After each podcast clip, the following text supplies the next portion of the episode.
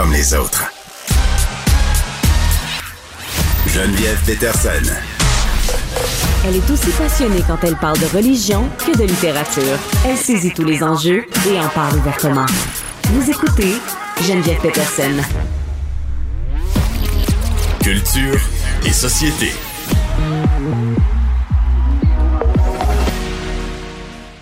Annès, salut.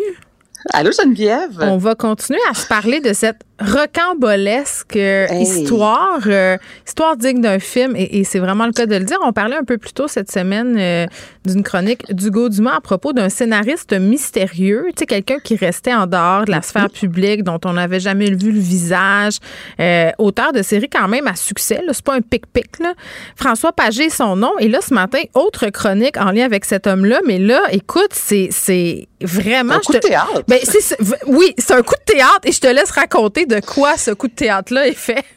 Écoute, la fameuse phrase à quelle heure le punch de Denis Filiatro, ben, il est là, le punch, je te dirais. Donc, c'est ça, François Pagé, juste pour situer les gens. Euh, c'est lui l'auteur de la série Après, euh, Piégé ou encore Campus. Et cette semaine, justement, Hugo Dumas le comparait à Régent Ducharme parce qu'il vit vraiment comme une ermite.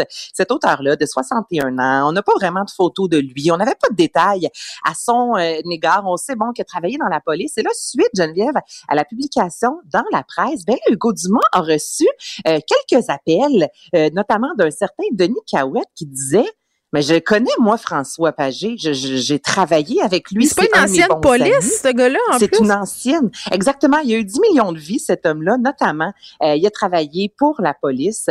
Et euh, pour te dire à quel point il était proche là, de l'ami qui a appelé Denis Cahouette, Denis Cahouette a nommé, en tout cas, bref, une de ses compagnies en l'honneur de François Pagé. Donc là, lui a appelé Hugo Dumas disant parce que là, euh, François Pagé, il est décédé en 2014. Et il y a plusieurs personnes qui ont contacté Dumas disant que François Pagé était décédé en 2014. Et effectivement, le 24 avril 2014, Geneviève, il a un courriel qui a été envoyé aux proches, mais très proches de François Pagé, disant qu'il euh, avait succombé à un long combat contre le cancer, lui qui aurait eu le cancer des os.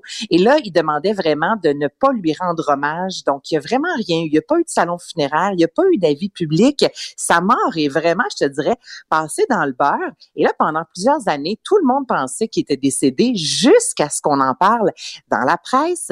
Et mardi, donc hier, le téléphone a sonné et c'est ce fameux François Pagé-là qui a avoué avoir, imagine-toi, avoir créé sa mort, il a scénarisé sa mort. Donc là, il raconte que pendant, donc, il y a quelques années de ça, euh, il allait pas bien, il a fait une dépression et c'est à ce moment-là qu'il a décidé de dire à son entourage, qui était décédé. Là, je vous rappelle qu'on parle d'un homme qui, existe. C'est vrai. Écoute, on, ça sort vraiment d'un film. Donc là, lui a décidé de faire à croire qu'il était décédé, mais il a gardé la même ville, il a gardé le même nom, il a continué à vivre comme si de rien n'était, avec aucun proche autour de lui, parce que tout le monde pensait qui était décédé. C'est flyé quand même, là. Geneviève, non, puis attends, tout est remis en question. il disait qu'il avait voyagé, puis là, il partageait des photos, puis là, ces photos, visiblement, ont, ont, été pigées sur Google pour la plupart. Donc, qui est François Pagé? Et là, les gens qui travaillent avec lui, ils doivent être sur le derrière, pas rien qu'un peu.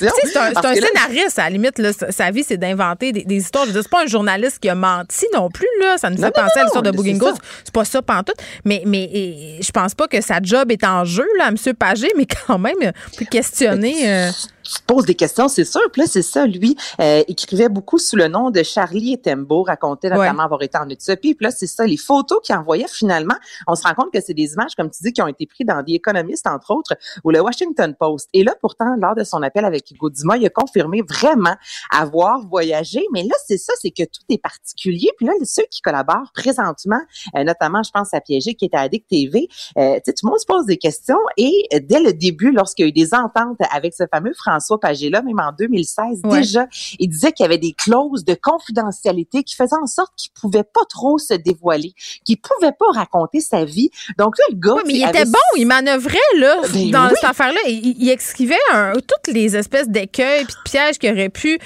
sais, parce que quand tu, quand tu lis la chronique du Dumas puis tu regardes ça, là, euh, tu, tu dis, OK, euh, ça n'a aucun sens. Il faut vraiment aller la lire puis, pour voir à quel point c'est une histoire incongrue. Merci Anaïs, on se retrouve demain. Merci tout le monde. 13h demain. Bye.